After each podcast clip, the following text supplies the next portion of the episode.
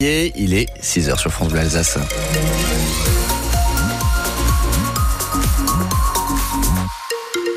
Avec quelques apparitions euh, ensoleillées dans le ciel d'Alsace aujourd'hui, mais dans l'ensemble, c'est un ciel bien nuageux, bien chargé. Les températures sont donc douces, entre 2, euh, alors c'est la plus basse des températures relevées, et 8 ce matin.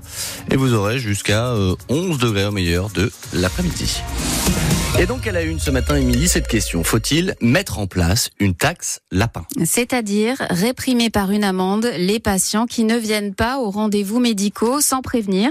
C'est ce que propose le gouvernement. On estime qu'il y en a plus de 27 millions en France chaque année et tous les cabinets médicaux y sont confrontés, Aurélie Loquet. Dans la salle d'attente de son cabinet strasbourgeois, le docteur Sifferman a affiché un petit texte pour demander aux patients d'annuler leur rendez-vous quand ils ne peuvent pas venir. Par jour, c'est deux à trois patients qui ne viennent pas euh, donc ça fait à peu près une quinzaine de patients par semaine. Des malades qui ne sont pas des habitués du cabinet, explique le généraliste, qui prend encore de nouveaux patients.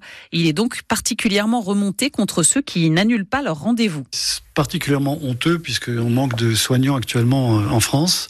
Les personnes qui n'honorent pas leur rendez-vous devraient être, je pense, pénalisées pour ça parce qu'il y a énormément de gens qui ne peuvent pas se faire soigner parce qu'ils ne trouvent pas de rendez-vous, parce qu'il y a des médecins qui ne prennent plus de nouveaux patients. La taxe lapin est la bienvenue pour ce médecin qui ajoute toutefois qu'elle ne permettra pas de régler le problème du manque de soignants. C'est aussi l'avis de Jean-Michel Meyer, président de France Asso Santé dans le Grand Est. Ça règle pas le vrai problème de santé publique qui est en fait euh, l'accès aux soins. Le principal écueil en fait de cette mesure c'est que à proportion de ce qu'on appelle des rendez-vous manqués, donc elle n'apportera aucune amélioration dans le dispositif d'accès aux soins. Absolument aucune. France Asso Santé estime à 2 à 4% la proportion de rendez-vous médicaux manqués et non annulés.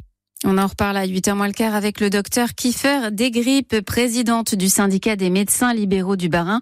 Et on vous pose la question ce matin. Est-ce une bonne idée de faire payer les patients qui ne viennent pas au rendez-vous?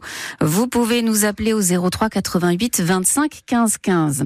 En pleine période de carnaval, nos voisins de Kiel en Allemagne ont été confrontés hier à un grave incident.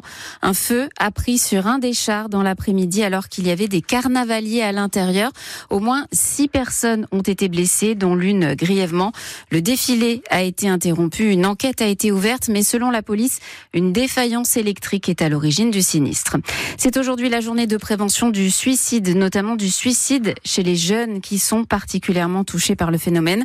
Selon une enquête de Santé publique France, ils sont 7,2% à reconnaître qu'ils y ont songé un jour. Pour euh, répondre à ce mal-être, le ministère de l'Enseignement supérieur a mis en place un dispositif spécial d'écoute. Une campagne de mesure du radon est en, est en train d'être menée en Alsace. Le radon, c'est ce gaz radioactif naturel présent dans le sol, particulièrement chez nous, dans le Piémont des Vosges et les Vosges. Comme ils le font régulièrement, l'Agence régionale de santé et Atmo Grand Est mènent donc en effet une campagne de mesure. Cette fois, ça se passe dans la communauté de communes des Portes de Rosheim. Esther Foulon est chargée de ce dossier au sein de la collectivité. Elle nous explique concrètement en quoi ça consiste. C'est très très simple. Hein. C'est un petit boîtier en fait qu'il suffit d'ouvrir.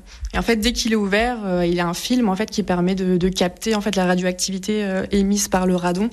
Et ça se dépose sur ce film en fait. Euh, donc voilà, il suffit d'ouvrir. En fait, il y a deux petits boîtiers par kit qui sont installés dans deux pièces de vie, plutôt donc au rez-de-chaussée hein, bien sûr. On le laisse ouvert pendant deux mois, les deux mois de chauffe en fait en hiver, et puis après on le referme et puis les kits sont renvoyés en fait à l'ARS qui va tout analyser derrière. Une dizaine de campagnes de mesures ont déjà été réalisées en Alsace. Il en ressort que la, la radioactivité est trop élevée dans un foyer sur dix environ. Une cérémonie militaire est organisée cet après-midi à Colmar en hommage aux gendarmes morts la semaine dernière lors d'un exercice dans le massif du Honeck. Gérald Darmanin, le ministre de l'Intérieur, sera présent. À quelques mois des JO, Teddy Riner a démontré hier qu'il était encore le patron du judo. Il a remporté le Grand Slam de Paris, considéré comme le plus grand tournoi du monde.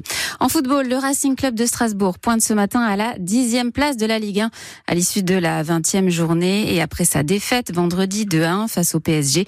On vous dresse le portrait de son nouveau gardien dans quelques minutes.